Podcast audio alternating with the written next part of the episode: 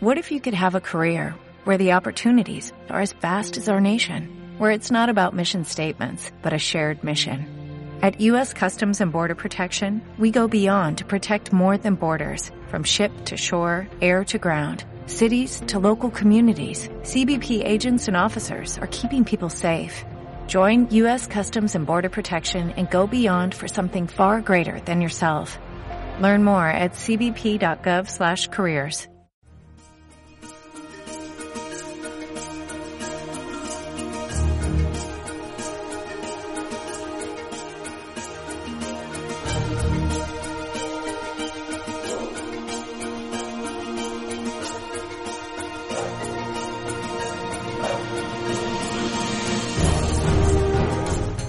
Comienza Tu cura en las ondas.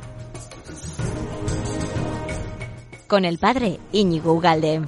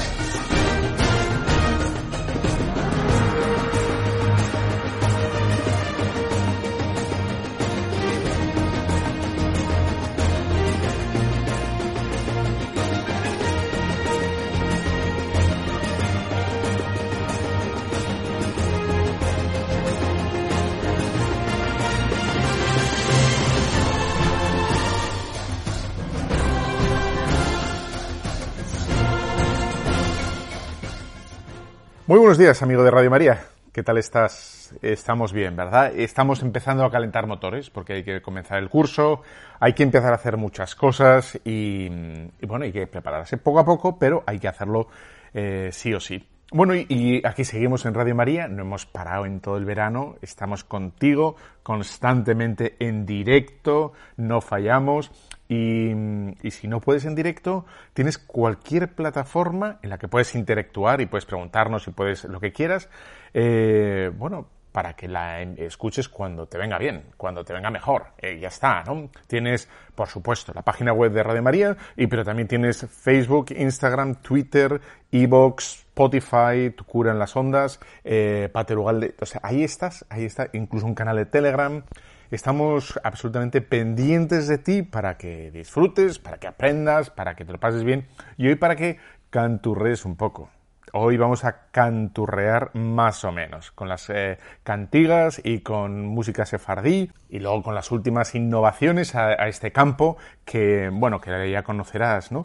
Y, y, te lo voy a poner aquí, lo vas a escuchar y va a ser una comparativa porque hoy, entre otras cosas, vamos a hablar de la música, ¿eh? de la música eh, sobre todo sacra, la música celebrativa o para celebrar, la música litúrgica, ¿eh? su estatus eh, o cuál es la situación que dice la Iglesia, etcétera. Y luego, si me da tiempo, porque siempre es así, siempre me pasa lo mismo que me pillo los dedos, los dedillos, con, con el tema de el hombre como ser histórico. Histórico, de historia, tiempo, pasado, presente, futuro y, no como ser histérico, eh, que es parecido, pero no es lo mismo. Eh. Nosotros nos interesa en lo histórico. Los histerismos los dejamos para final de curso cuando no podamos más. Venga, comenzamos.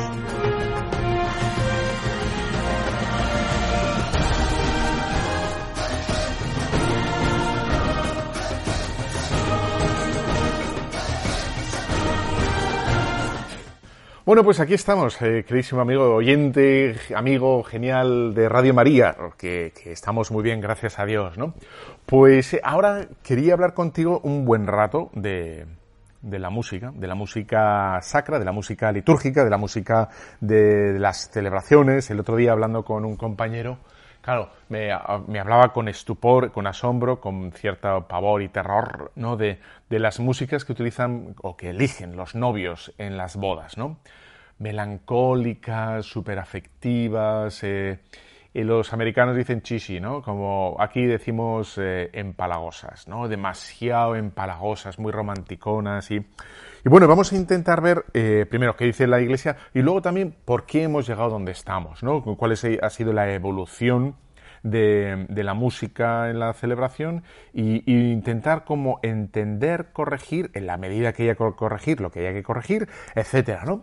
Y mm, para darle como, como digamos, ese revestimiento adecuado a las celebraciones que necesitan todas las celebraciones y, darlas con, sentido, con cabeza, ¿no? No de forma caprichosa lo que, lo que diga el párroco de turno o lo que diga, digamos, el director de coro de turno, sino con un criterio eclesial, ¿no? Vamos a tenerlo, vamos a leer al Concilio Vaticano II, a ver lo que dice sobre la música, pero eso será el fondo, porque el Vaticano II, en comparativa con toda la historia de la Iglesia, fue hace nada.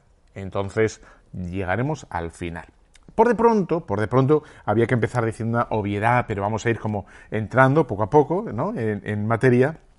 Y como hay que decir que, que la última cena, la última cena, es verdad que era una última cena, pero no era una cena al uso. Esto lo he dicho muchas veces, lo habrás escuchado muchas veces, pero es muy importante que tengas en cuenta que no era una cena al uso, ¿vale? Era una, una cena ritual.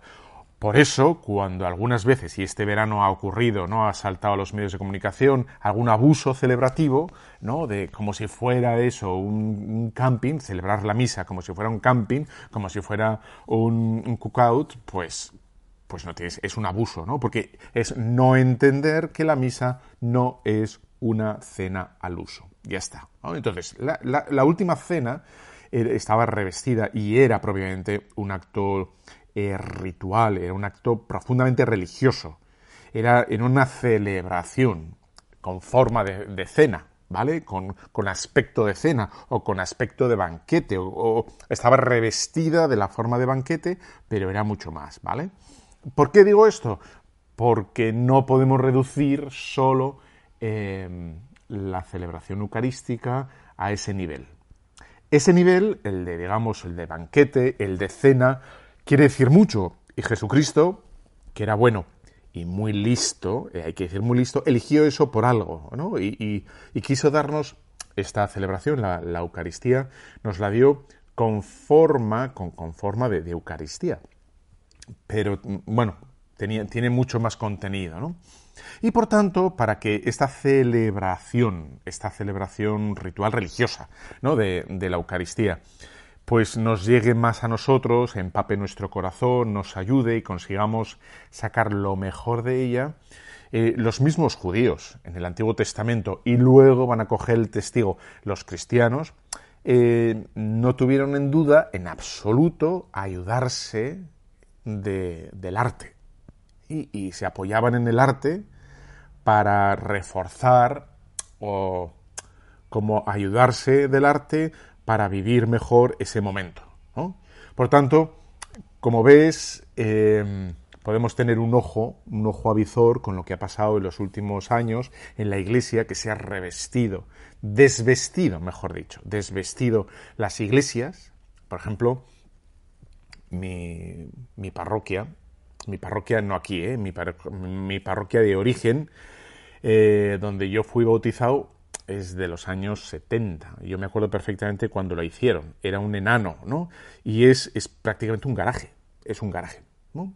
¿Por qué? Porque se ha olvidado esto que voy a decir ahora, ¿no? Voy a, el arte como, como instrumento necesario, como expresión de la belleza, de la verdad, de, de mil cosas más, ¿no? Y entonces vamos a decir que es verdad que en el Éxodo 24 Dios, Dios dice, no te harás ninguna talla, ni ninguna figura de lo que hay arriba en el cielo o abajo en la tierra. Y esto lo va a repetir también en el Deuteronomio 5.8. Por lo tanto, parece que efectivamente, si Dios dice que no hay que hacerse ninguna talla, ninguna figura, ninguna imagen, no puede haber en nuestros templos nada, ¿no?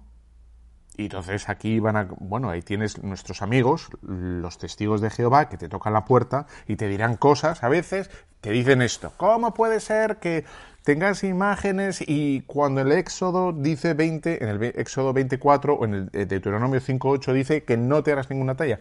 Pues le dices perfectamente que un poquito más adelante, pero un poquito, cinco versículos, cinco, ¿eh? más adelante, Éxodo 25, 22, hay una excepción. Dios pone una excepción. Y dice, cuando habla del arca de la alianza, el arca de la alianza eh, va a ser donde se van a hacer los sacrificios, ¿no? De, los corderillos. Eh, eh, bueno, pues ahí encima dice, bueno, harás dos querubines cincelados en oro y los querubines extenderán sus alas mirando hacia el centro del propiciatorio. Es decir, va a haber, por mandato divino, dos caras, dos caras, ¿no? Dos caras de, algo que es misterioso, que son los ángeles. Los ángeles que, bueno, que son seres espirituales, pero que Dios ya dice, bueno, hacerle así, con, con alitas y con una cara. ¿no? Por lo tanto, Dios va a poner eh, la misma excepción en el momento celebrativo, porque dice que eso se haga en el arca, en el arca de la alianza, que, que va a ser como la tapa, digamos, la tapa del arca, que era como un baúl, digamos, con asas, pues en las cuatro esquinas de arriba va a haber eh, angelitos que tapándose las, la cara con las alas van a mirar hacia el centro, ¿no? Como, un, como intentar expresar el misterio de lo que iba a pasar ahí, ¿no? El misterio que es los ángeles y lo que, en fin, ¿no? De hecho se sabe, es muy interesante esto, ¿eh? De hecho se sabe perfectamente que en la época de Jesús las sinagogas, los judíos tenían en las sinagogas un montón de figuras. Y los primeros cristianos heredan esa costumbre de, decorar ¿no? los lugares donde iban a celebrar la Eucaristía con figuras. Pues representaban, por ejemplo, el paso del Mar Rojo, o el sacrificio de, Isaac, o el sueño de, Isaac, o bueno, Daniel, representaban escenas. Va a ser eh, muy interesante porque ya sabemos que el mundo, el Islam, eh, que sale en el siglo VII, ¿no?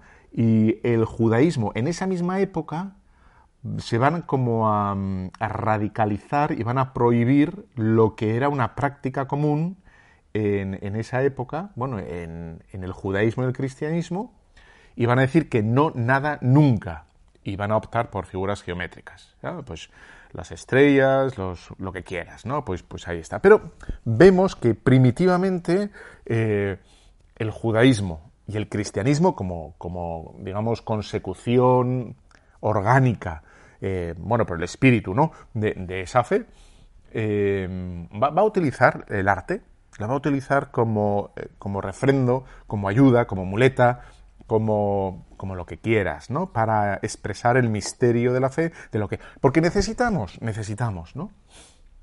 Aquí cuando, cuando somos muy espirituales, demasiado espirituales, es mentira, ¿vale? Cuando veas una persona demasiado espiritual, no es católica. En el, sentido espiritual de que reniegue de las cosas materiales, ¿no? Porque, porque Dios se ha hecho carne.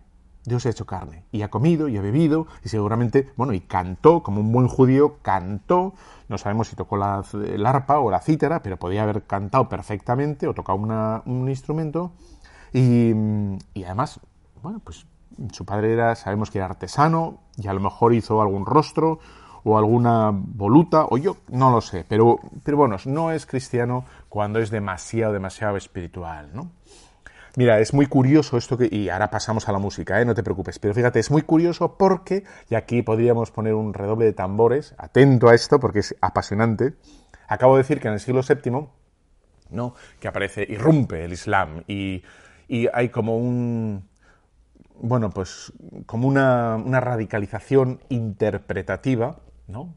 Y en el mundo judío exactamente igual.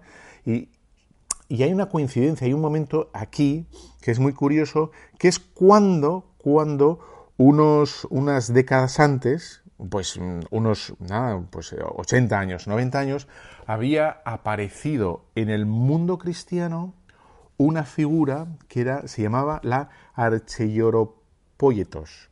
¿Qué te parece? Bueno, que era el mandilón, ¿vale? El, que es la sábana santa, que, mm, que emergió Eh, después de las persecuciones y de todo, apareció en público y fue, eh, fue por primera vez que vieron, intuyeron que eso, ¿no? la sábana santa, no era una representación humana, no era una pintura humana, no tenían explicación de cómo había ocurrido lo de la sábana santa, lo que nosotros hoy hablamos de la quemadura, etcétera, etcétera, ellos no tenían idea y, la llamaban, lo que significa esto, la archeioropoyetos, significa no hecho por mano humana.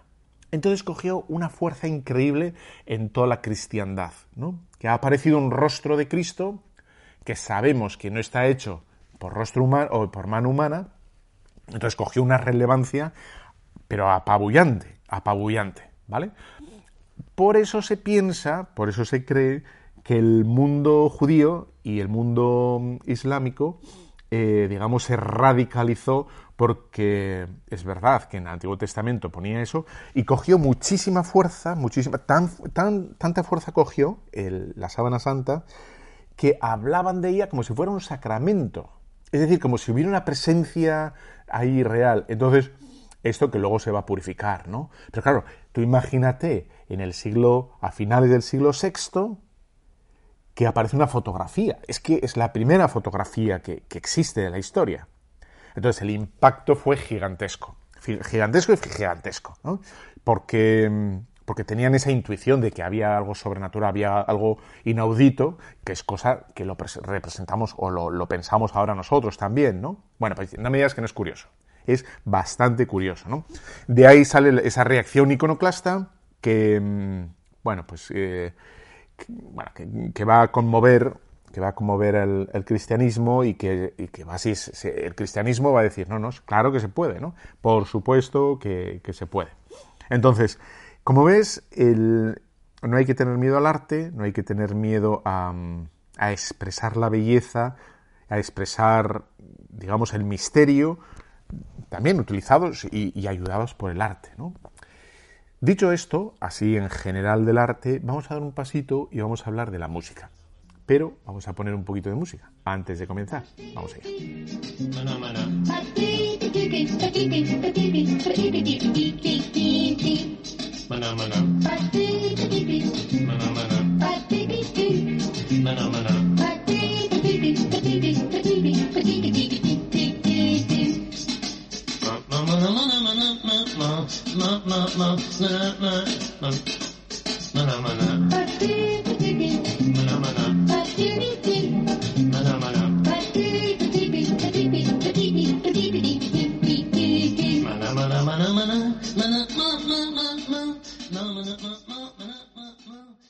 Bueno, seguimos aquí en Radio María, Tu cura las ondas, Pater Ugalde.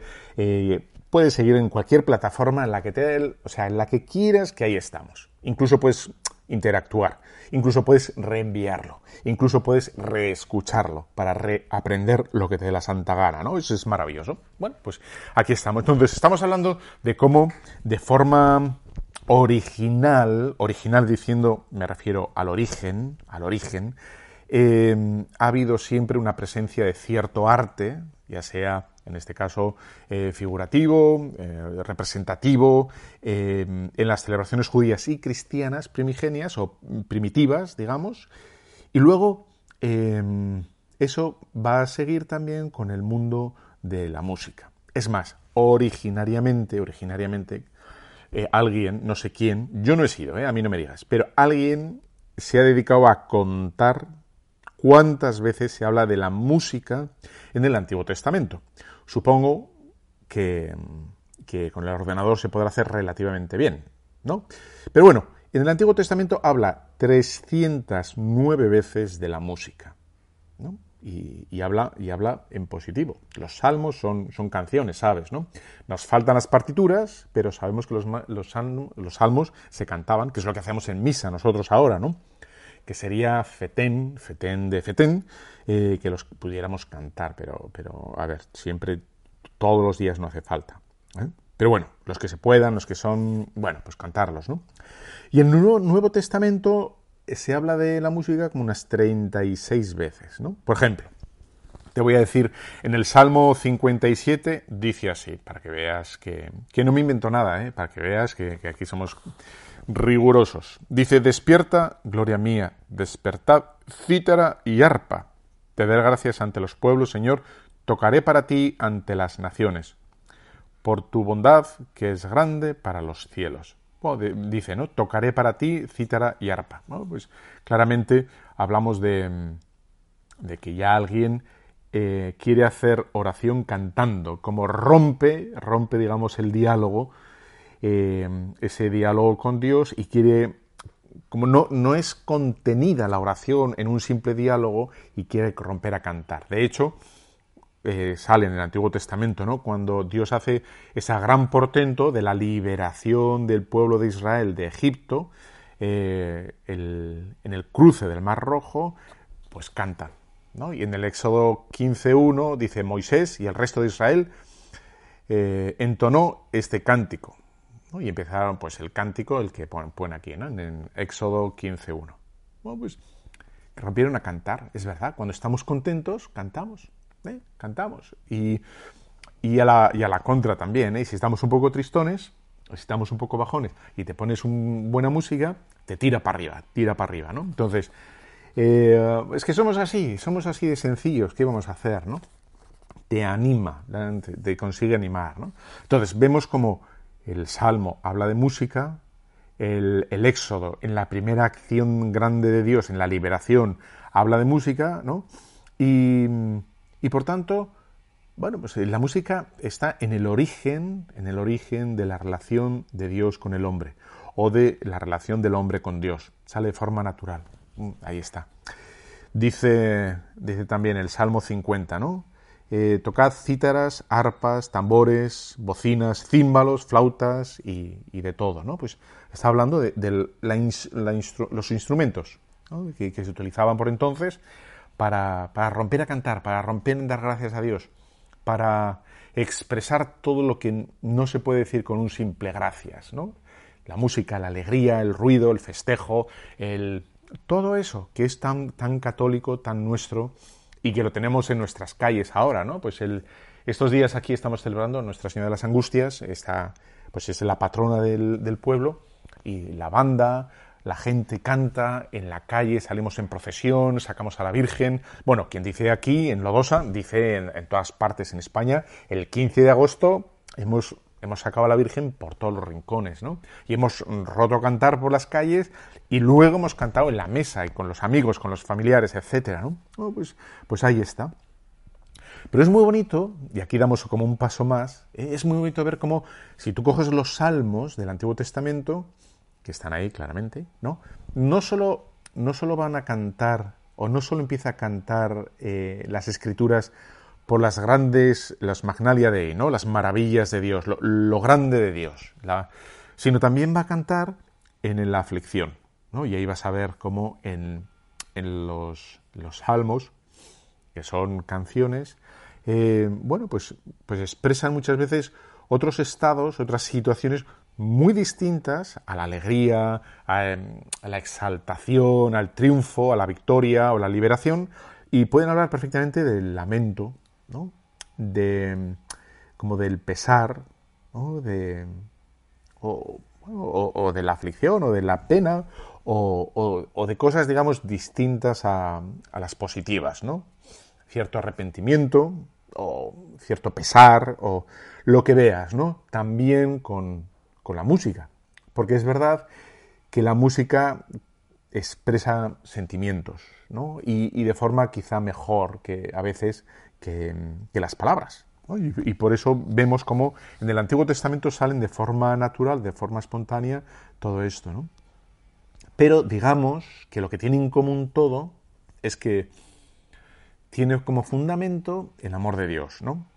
Es decir, el pueblo judío y también eh, los, los cristianos primitivos, con la base del amor de Dios, quieren expresar toda su vida cantando, sea el agradecimiento, sea la acusación, sea el dolor de los pecados, sea la esperanza, la, confianza o lo que fuera, van a, van a vivirlo todo esto, toda situación en esta relación con Dios, cantando, con música, ¿no? Y, con tambores, con címbalos, con arpas, con cuerdas, con, todo lo que sea, ¿no?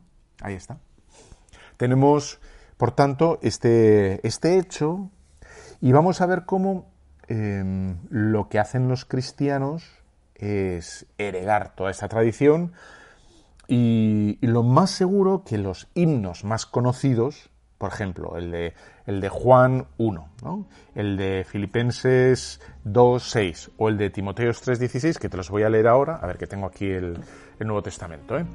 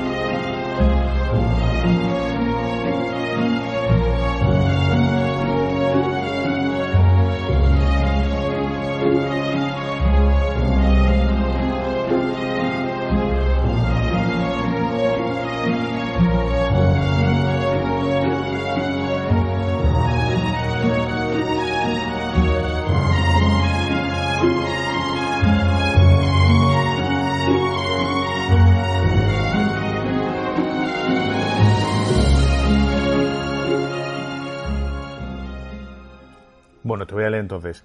Em, este, ¿no? El de Filipenses 2.6, que es muy bonito. Lo más probable es que este himno tuviera música. Lo más probable. Es decir, nos ha quedado la letra de una canción. ¿eh? es lo más probable. Pero bueno, dice así, este es, la letra es maravillosa. Dice, tened entre vosotros los mismos sentimientos que tuvo Cristo Jesús, el cual, siendo de condición divina, no considero como presa codiciable el ser igual a Dios, sino que se anonadó a sí mismo tomando forma de siervo, hecho semejante a los hombres, y mostrándose igual que los demás hombres, se humilló a sí mismo, haciéndose obediente hasta la muerte y muerte de cruz. Tenemos también el prólogo, ¿no? el de Juan 1.1.8, y dice así, al principio existía el verbo, y el verbo estaba junto a Dios, y el verbo era Dios. Él estaba en el principio junto a Dios. Todo se hizo por Él, y sin Él no se hizo nada de cuanto se había hecho. En Él estaba la vida, y la vida era la luz de los hombres, y la luz brilla en las tinieblas, y las tinieblas no la recibieron. Hubo un hombre enviado por Dios que se llamaba Juan. Este vino como testigo para dar testimonio de la luz, para que por él todos creyeran. No era en la luz, sino que debía dar testimonio de la luz. El verbo era la luz verdadera, que ilumina a todo hombre, que viene a este mundo. En el mundo estaba, y el mundo se hizo por él, y el mundo no le conoció, vino a los suyos, y los suyos no lo recibieron. Bueno, pues este es Juan, y luego si quieres te leo que ya, ¿no? Eh, que es muy bonito, el siguiente.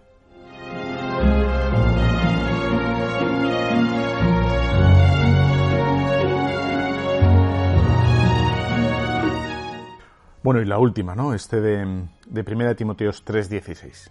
Dice así. Unánimamente confesamos que es grande el misterio de la piedad. Él ha sido manifestado en la carne, justificado en el Espíritu, mostrado a los ángeles, predicado a las naciones, creído en el mundo, ascendido en gloria.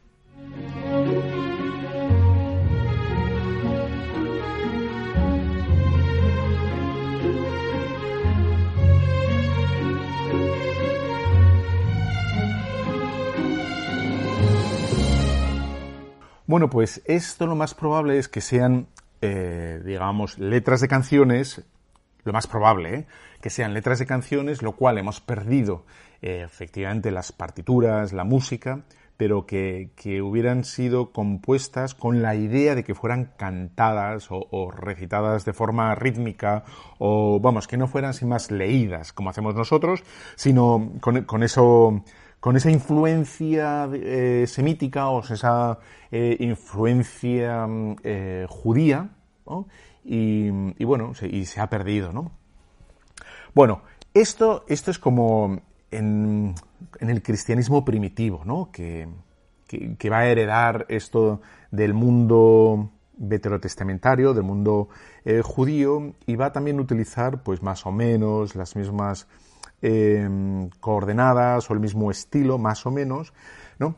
Y que no va a haber una gran evolución, no va a haber una gran evolución porque el concilio de la Odisea ¿eh? Eh, prohibió nuevas condiciones o composiciones, ¿no?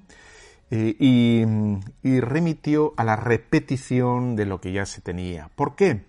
Porque hubo un influjo enorme del gnosticismo cuando, digamos, el, cristianismo llega al mundo griego, el mundo de los pensantes. El mundo griego eran filósofos, era gente que, estaba todo el día pensando y pensando y pensando. Entonces tenías gente lista y que pensó muy bien y luego gente que... Bueno, como en todas partes, ¿no? Entonces, ahí estaba el peligro, el peligro del gnosticismo, ¿no? el, gnosticismo que era algo que, confundió a muchísimos cristianos, que es algo parecido al modernismo actual, ¿eh? que ya alguna vez lo hemos intentado explicar, pero es difícil. Em, bueno, y entonces ese gnosticismo era un intento de, de, ser cristiano sin ser cristiano. Es decir, se hablaba de aparentemente era cristiano, pero nunca aparecía, digamos, la gracia, Cristo, el Padre, era todo la verdad, la justicia, la iluminación, los elegidos, todo eso que, así dicho, parece cristiano, ¿no? la iluminación, la verdad, los elegidos, eso está dentro de nuestro vocabulario. Pero si nunca desemboca y nunca expresa que es el Padre, que es el Hijo, que es el Espíritu Santo, que es la gracia, que son los sacramentos, etcétera, etcétera, pues al final tienes que sospechar. Y de eso, este nunca me habla de la gracia de Dios, este nunca me habla de Jesucristo, nunca me habla de los sacramentos. Entonces, tas, sospeche usted, ¿vale? Entonces, te voy a poner, te voy a poner, digo, por acercarnos un poco a este, a este mundo tan apasionante, tan bonito, algo que podría parecerse, podría, no digo que sea, ¿eh? pero sonaría algo parecido a esto. Bueno, la letra no tiene nada que ver, pero es que yo creo que te quedes con el estilo, con el sonido, ¿vale? Vamos allá.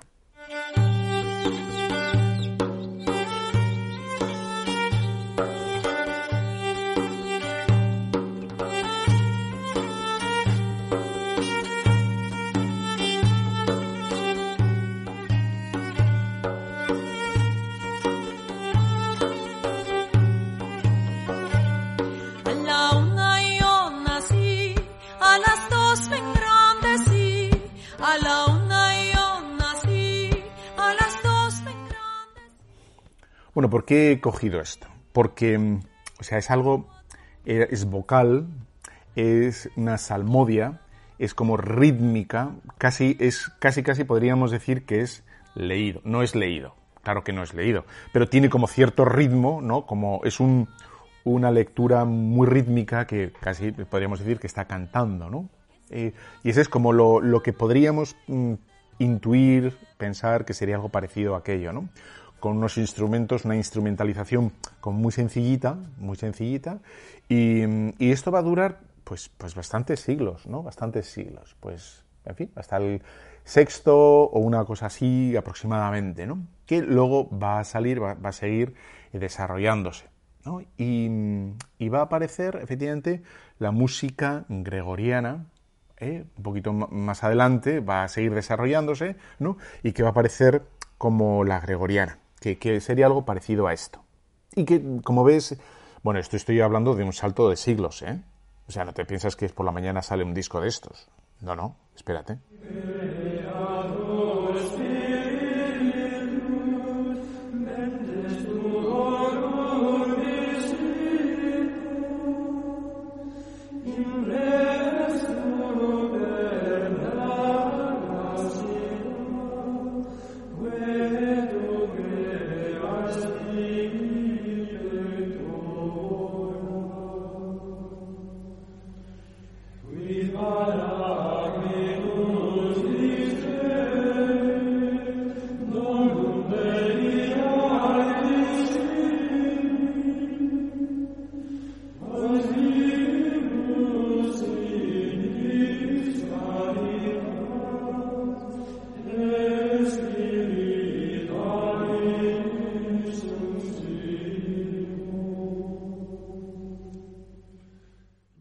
Esto es conocido por todos, ¿no? En música gregoriana, que es polifónica, pero que tiene su apoyo, su fuerte, es sobre todo la voz, ¿no? La voz. ¿Y qué tiene, qué tiene en relación, de momento, y sigue teniendo en relación estos dos estilos? Y luego el que ahora te voy a poner más, ¿eh? Pero es, es que el objeto, el centro, la intención de todo, está todo al servicio de la oración.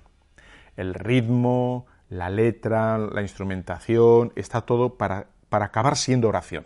Esa es la idea, ¿no? Esa es como la intención a la hora de hacer música y de hacer todo esto. Luego va, eh, es que es imparable el desarrollo, el, digamos, la invención de nuevos, de nuevos instrumentos o el descubrimiento de, en fin, de, mil cosas distintas y la liberalización que se da dentro de la Iglesia para desarrollar nuevos estilos, ¿no? Ya eh, nos hemos alejado del, del peligro ¿no? Eh, gnóstico, del peligro de, que la, fe sea atrapada por una filosofía, ¿no? Entonces, una vez que ya nos hemos alejado de ese peligro, empieza a haber un mestizaje y una influencia de lo profano en lo sacro, de lo sacro en lo profano, etcétera, etcétera. Y, poco a poco, poco a poco todavía no, ¿eh? pero se va, se va a ir dando una subordinación, subordinación ¿eh? de, la oración a la música. Eh, va a ir pasando, la oración va a ir poco a poco pasando a un segundo lugar y va a ir cogiendo protagonismo y fuerza, no todavía, pero la música. Vamos allá con un ejemplo.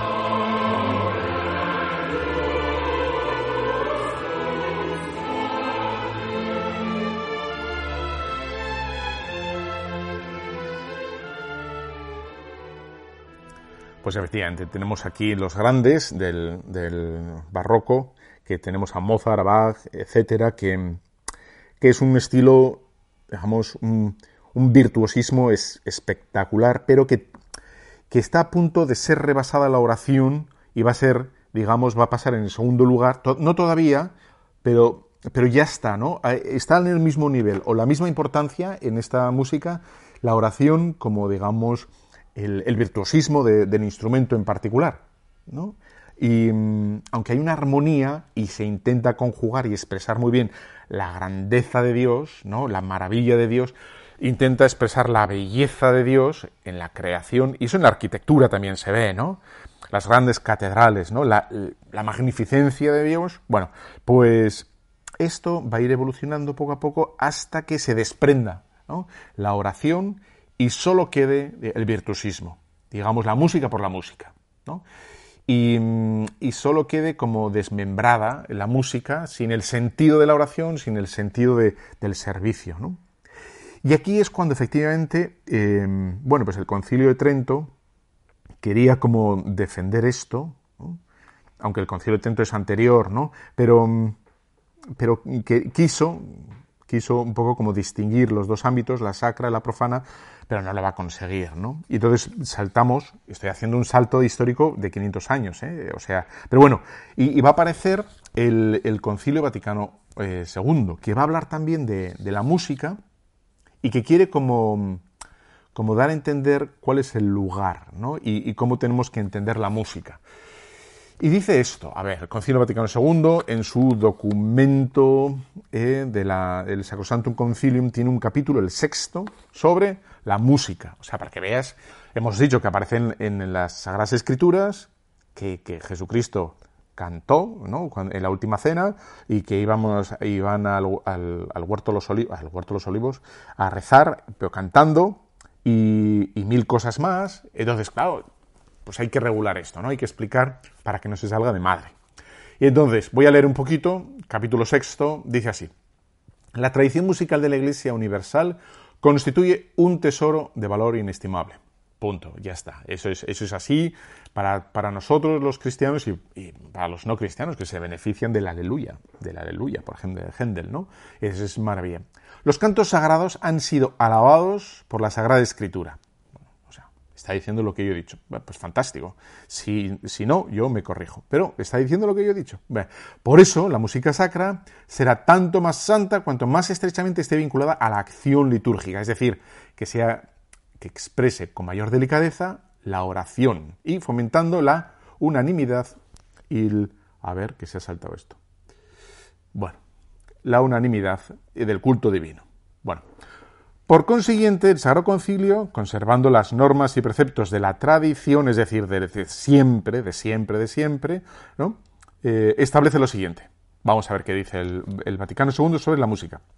La acción litúrgica, sea lo que sea, adopta una forma más noble cuando se celebra solemnemente con el canto, los oficios divinos en los que intervienen los ministros sagrados y el pueblo participa activamente. Bueno, pues el canto es a revestir las celebraciones con canto, un canto, digamos, adecuado y noble. Consérvese, foméntese con sumo cuidado la música sacra. Promúvase diligentemente la escola cantorum, especialmente en las iglesias catedrales. Em, debe considerarse importante la enseñanza y la práctica musical en los seminarios, en los noviciados y en los religiosos de ambos sexos, en las casas de estudio, tanto en los, restantes estudios. Se recomienda además que, según las circunstancias, se creen estudios superiores de música sacra. Y dice, sigue diciendo. La Iglesia reconoce el canto gregoriano como propio de la liturgia romana. Por eso hay que darle preferencia. ¿Vale? Eso perdido, ¿no? Estamos ahora en un momento, ahora lo vamos a decir, en un momento que hemos perdido un montón de cosas en estos 50 años por un mal entendido purismo, por un mal y por una influencia bastante fuerte de la cultura dominante, ¿no? Que es un poco parecido a lo que hemos dicho del comienzo, ¿no? De la influencia griega. Bueno, como que hemos perdido personalidad, o autoestima en nuestro modo de hacer música y estamos acomplejados y copiamos cosas. No tenemos la capacidad de ser originales, de, hacer cosas por nuestra propia, digamos, em, espiritualidad o criterio o personalidad, ¿no? Va, por ahí un poco. Bien. Dice, em, no se excluyen de ninguna manera otros tipos de música sacra, especialmente la polifónica, en la celebración del oficio divino, siempre que respondan al espíritu de la acción que se está celebrando. Dice más adelante, foméntese con empeño el canto popular, religioso, de modo que en los ejercicios piadosos y en los sagrados y en las propias acciones litúrgicas puedan resonar las voces de los fieles. Como en algunas regiones, sobre todo en las misiones, existen pueblos con una tradición musical propia, que tiene gran importancia, debe darse a esta música la estima de vida y el lugar que le corresponde. Bueno, ya está. Lo dice muy bien, ¿no? El, el, lugar que le corresponde. Habrá que ver la fuerza que tiene esa tradición, si es muy, muy local o muy, muy joven, o es una tradición con mayúscula, ¿no? Bueno, Em, por tanto, en la formación musical de los misioneros debe procurarse diligentemente que, en la medida de lo posible, sean capaces de promover la música tradición de estos pueblos. Bien. más adelante. Tengas en gran estima en la Iglesia Latina el órgano de tubos como un instrumento musical tradicional, cuyo sonido puede añadir al esplendor un esplendor admirable a las ceremonias de la Iglesia, levantando poderosamente las almas hacia Dios, hacia las realidades celestiales.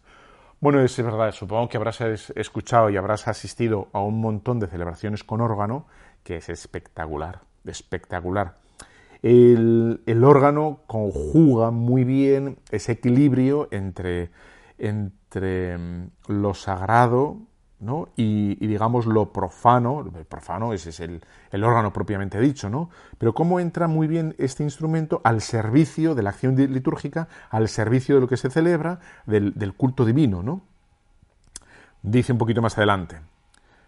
En el culto divino pueden ser admitidos otros instrumentos a juicio y con el consentimiento de la autoridad territorial competente, siempre que sean aptos o puedan adaptarse al uso sagrado, convengan a la dignidad del templo y fomenten realmente la edificación de los fieles. Bueno, y aquí es cuando entramos, aquí ya cabe todo, ¿no? Cabe, sin criterio cabe todo. Claro, siempre que puedan adaptarse al uso sagrado convengan a la dignidad del templo o fomenten la edificación de los fieles. Claro, eh, estoy pensando en estas músicas tan romanticonas de El Divo o el Aleluya este eh, que canta todo el mundo ahora, eh, ¿cómo se llama? Se me ha olvidado, el, el que lo canta, Leonard Cohen, ¿no? Aleluya, aleluya. Bueno, eso lo canta todo el mundo ahora. Y dices, pero, pero es una canción profana que tiene una palabra, es una palabra hebrea, vale, muy bien, pero realmente es capaz de expresar, no es demasiado sentimental, eh, emotivista, demasiado... Em, ¿Qué pasa cuando escuchamos esas canciones? ¿no? Pues son muy, muy, muy dulzonas, ¿no? que no nos hablan en absoluto de las realidades, digamos, trascendentes, de las realidades de Cristo, sino que em, en el fondo son una expresión de la cultura actual que estamos viviendo pues muy sensible, muy emotivista y mm, eso, que son muy, muy, muy bonitas, muy empalagosas, pero no, no, no nos llevan a Dios, ¿no? La emoción por, por sí misma, la emoción por sí misma, no nos lleva a Dios. Tiene que ser, efectivamente, como los salmos decíamos, tienen que ser conducidas a través del amor de Dios. ¿Qué me dice el amor de Dios en esta situación triste?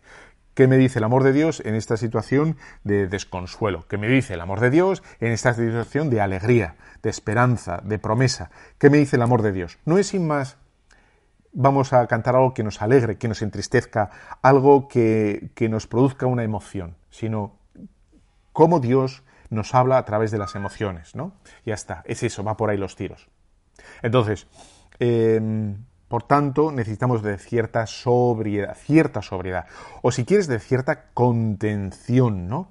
No buscar la emoción por la emoción, que es eso es lo que está pasando. Vamos a buscar algo muy bonito, muy emocionante, y cada vez más emocionante, a ver si nos emocionamos muchísimo y lloramos todo muchísimo. No, no, se trata de eso, sino de, rezar. Y si esa oración eh, nace de la alegría, o nace la tristeza, pues, pues muy bien, pero, pero queremos rezar, no emocionarnos. ¿no? Eh, el centro es Cristo, no soy yo y mis emociones. ¿no?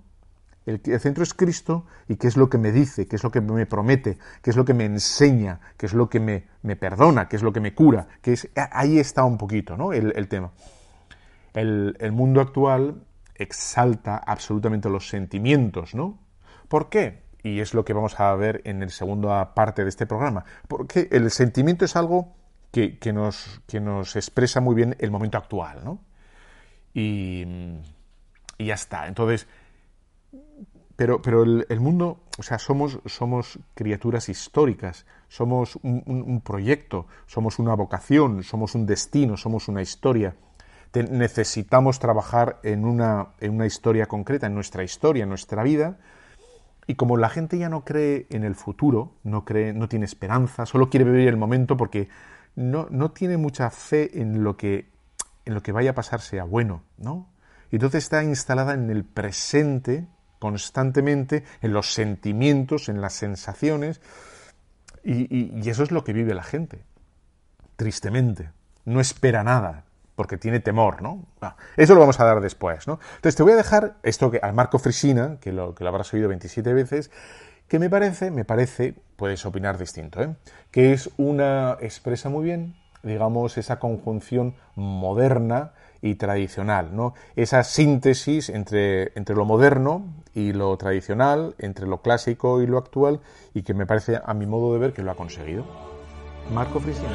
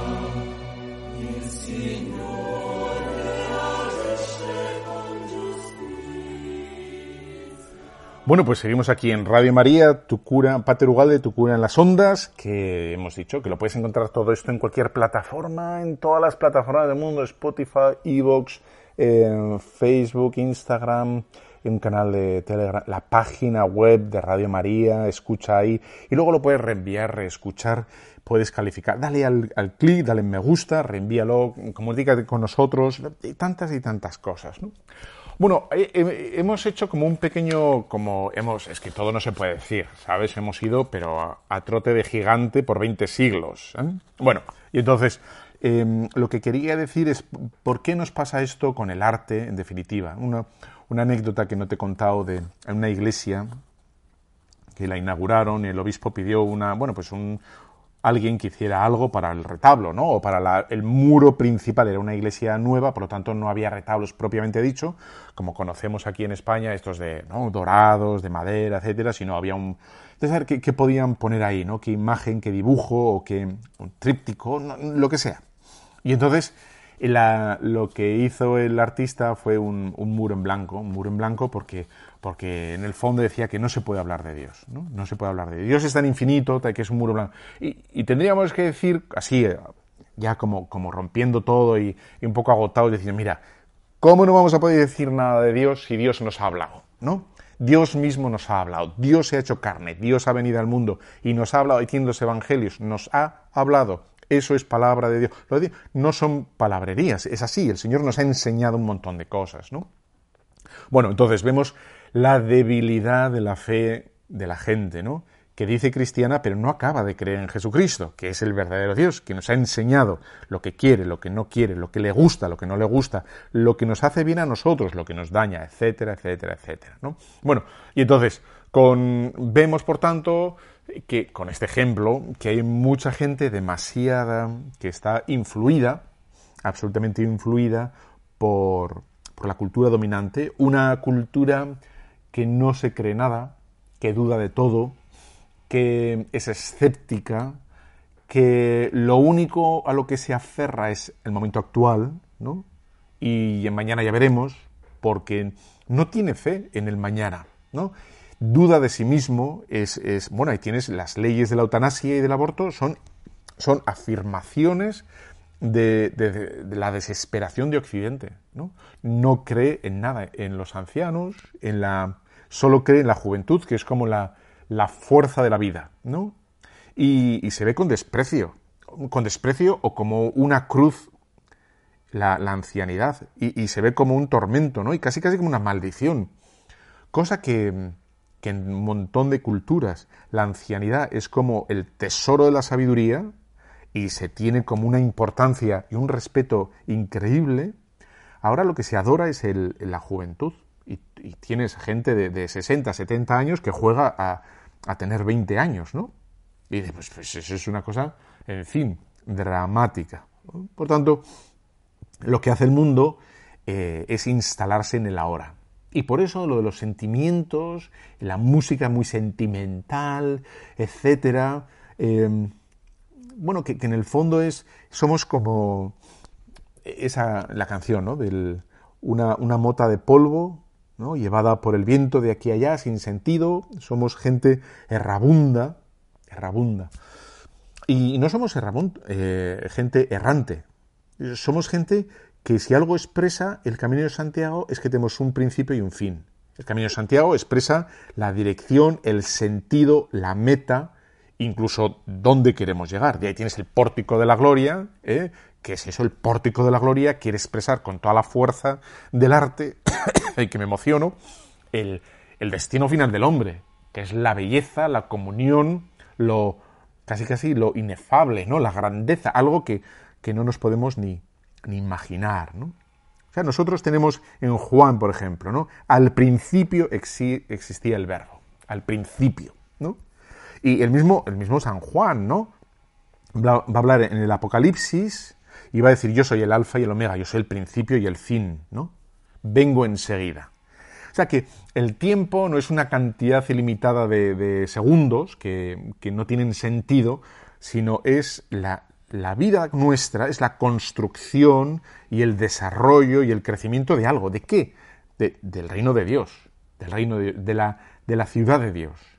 Estamos construyendo, estamos, no estamos, ay, es lo que a la gente le, le falta cuando no sabe por qué trabaja, por qué tiene hijos, por qué tiene que cuidar a su madre, por qué tiene que... y solo quiere divertirse, porque no encuentra sentido al día a día.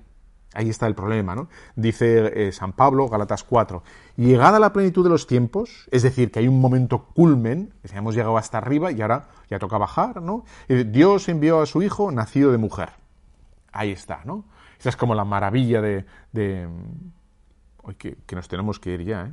Que esto hay que... Eso si no, no me da es que no, se, me va el tiempo, así de claro. Ha sido un placer. Bueno, pues ya sabes, eh, todo esto lo puedes reenviar, reescuchar y, compartir, incluso criticar en cualquiera de los, de los medios, de las plataformas. Yo te dejo de momento con lo mejor que podemos hacer en la radio a, a distancia. La bendición de Dios Todopoderoso, Padre, Hijo, Espíritu Santo, descienda sobre cada uno de los super oyentes de Radio María. Amén. Un fortísimo abrazo. Bye bye. Chao.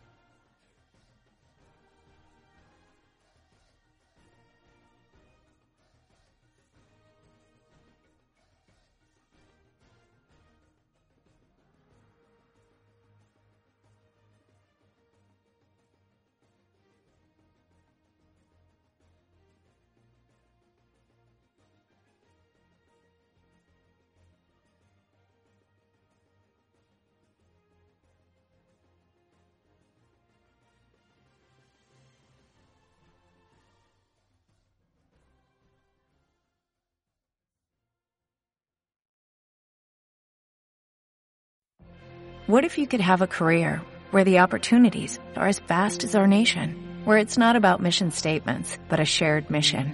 At U.S. Customs and Border Protection, we go beyond to protect more than borders. From ship to shore, air to ground, cities to local communities, CBP agents and officers are keeping people safe.